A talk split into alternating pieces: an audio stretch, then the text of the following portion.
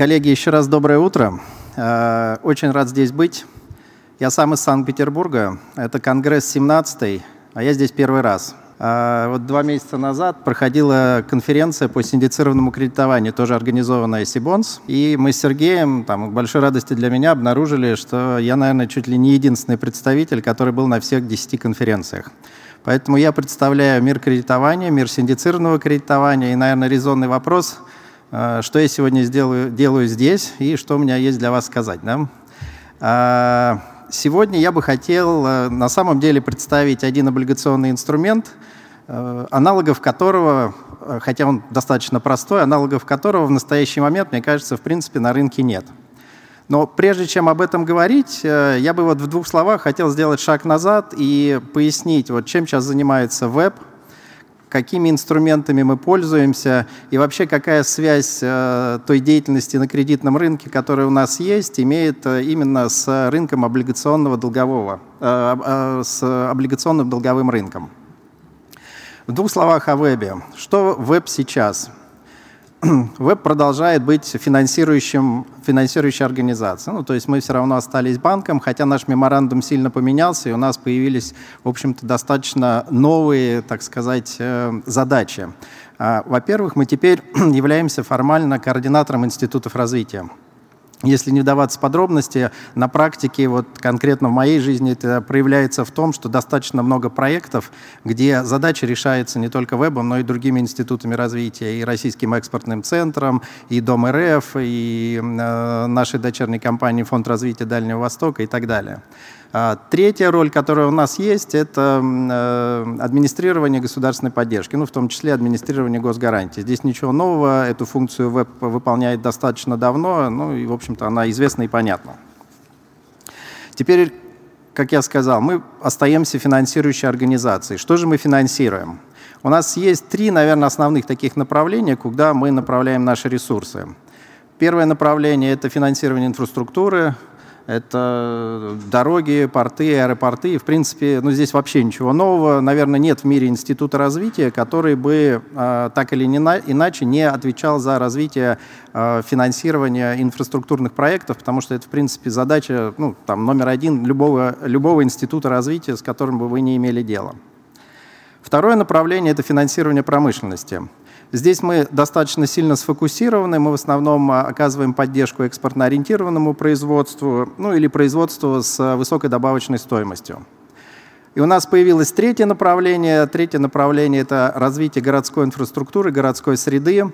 Мы много говорим национальные проекты, рост экономики и так далее, но если это немножечко, вот, как сказать, сфокусировать, то по большому счету мы нацелены на то, чтобы а, улучшилось качество жизни россиян. А так как э, большинство россиян живет в городах, вот если я не ошибаюсь, там 72% это э, жители городов, то это город это, естественно, точка, точка приложения ресурсов. Теперь, как финансирующая организация, в основном мы занимаемся проектным финансированием. А у нас, наверное, основной инструмент, который появился год назад, это так называемая фабрика проектного финансирования – если честно, достаточно сложный слайд. Э, не берусь за то, чтобы сейчас про него все рассказывать. Мы его обычно показываем нашим потенциальным заемщикам. У них очень много вопросов, как это устроено, как это работает и так далее. Но я буквально в двух словах расскажу, какая здесь зашита логика. Логика очень простая. Этот инструмент был сделан совместно с э, Министерством экономического развития и Министерством финансов. Вот, если честно, очень жаль, что ни тех, ни других нет. Я бы вот с большим удовольствием, ну, вживую их, конечно, поблагодарил за ту работу, которая была сделана, чтобы вот всю эту инфраструктуру вокруг этого инструмента сложить.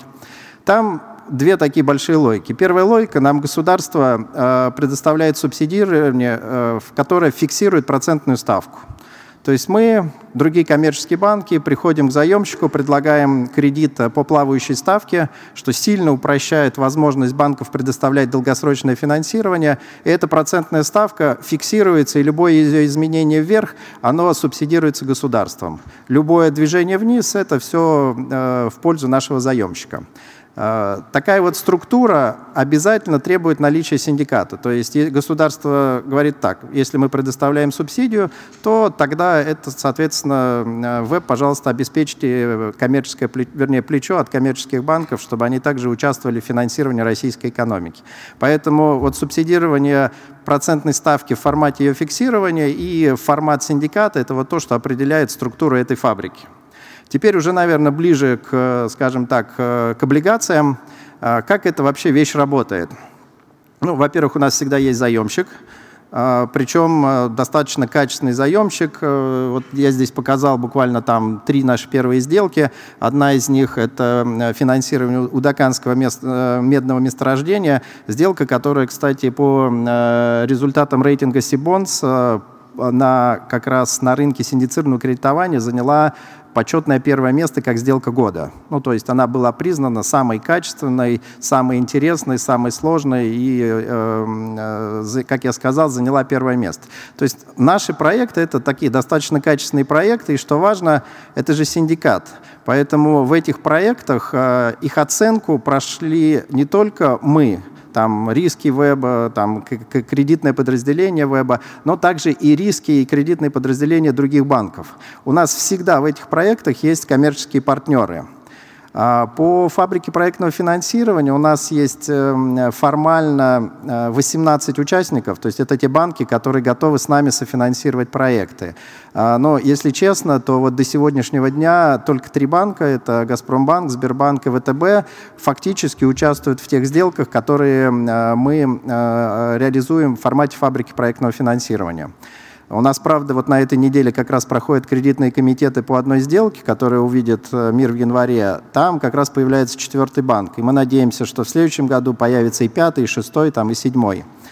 А, значит, э, банки совместно с вебом предоставляют деньги в проектное финансирование.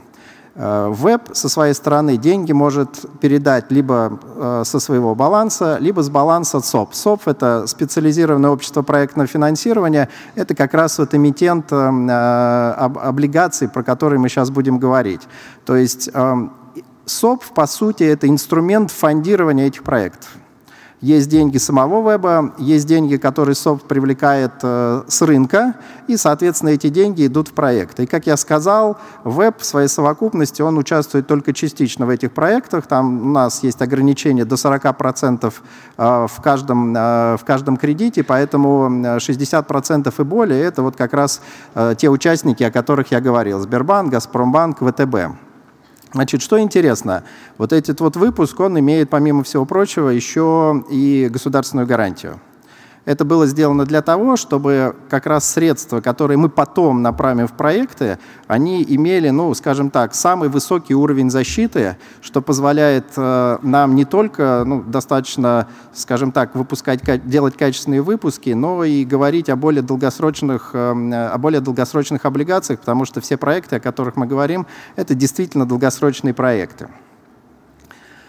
А, ну, у нас там секция называлась, если не ошибаюсь, что это про инструментарий. Э, э, вот э, количество, скажем так, регуляторные обвязки вокруг всех этих инструментов, оно очень значимое. Не пытайтесь прочитать этот слайд, э, это просто для того, чтобы ваши аналитики потом попозже посмотрели, насколько тут все качественно отработано и со стороны веба, и Минфина, и Минэка. Здесь, наверное, пункты с 1 по 6 имеют непосредственное отношение к облигациям. Это документы, которые регулируют саму фабрику, саму субсидию, государственную гарантию и непосредственно выпуск облигаций. Поэтому этот слайд больше скажем так, иметь э, где, где, где, где, где-то позади, э, чтобы знать, как это все дело регулируется. Вот. Теперь непосредственно о самих облигациях. То есть что мы с вами говорим? Мы говорим о том, что у нас эмитентом выступает э, СОП. Вот это наша специальная компания, созданная именно для выпуска этих облигаций. У нас есть гарант. Это Минфин России, то есть это, как я сказал, полностью обеспеченный государственной гарантией инструмент. Э, выпуск нам помогает организовывать «Газпромбанк». Э, объем, который мы собираемся выставить на рынок э, в середине декабря, составляет 10 миллиардов рублей, и заявленный срок – это 7 лет. Значит, что здесь важно? Это все как бы техника, ее можно узнать либо у нас, либо у коллег из «Газпромбанка», они вам все про это расскажут. Я бы больше сосредоточился, скажем так, на правой стороне слайда и немножко вот свое видение, э, что это за инструмент рассказал. То есть, как я сказал, это инструмент, который обеспечен правами по участию в кредитах. Этот инструмент обеспечен обязательствами веба э, брать на себя кредиты, которые становятся, ну, скажем так, проблемными. И это инструмент, который имеет государственную гарантию. То есть это такая некая тройная защита.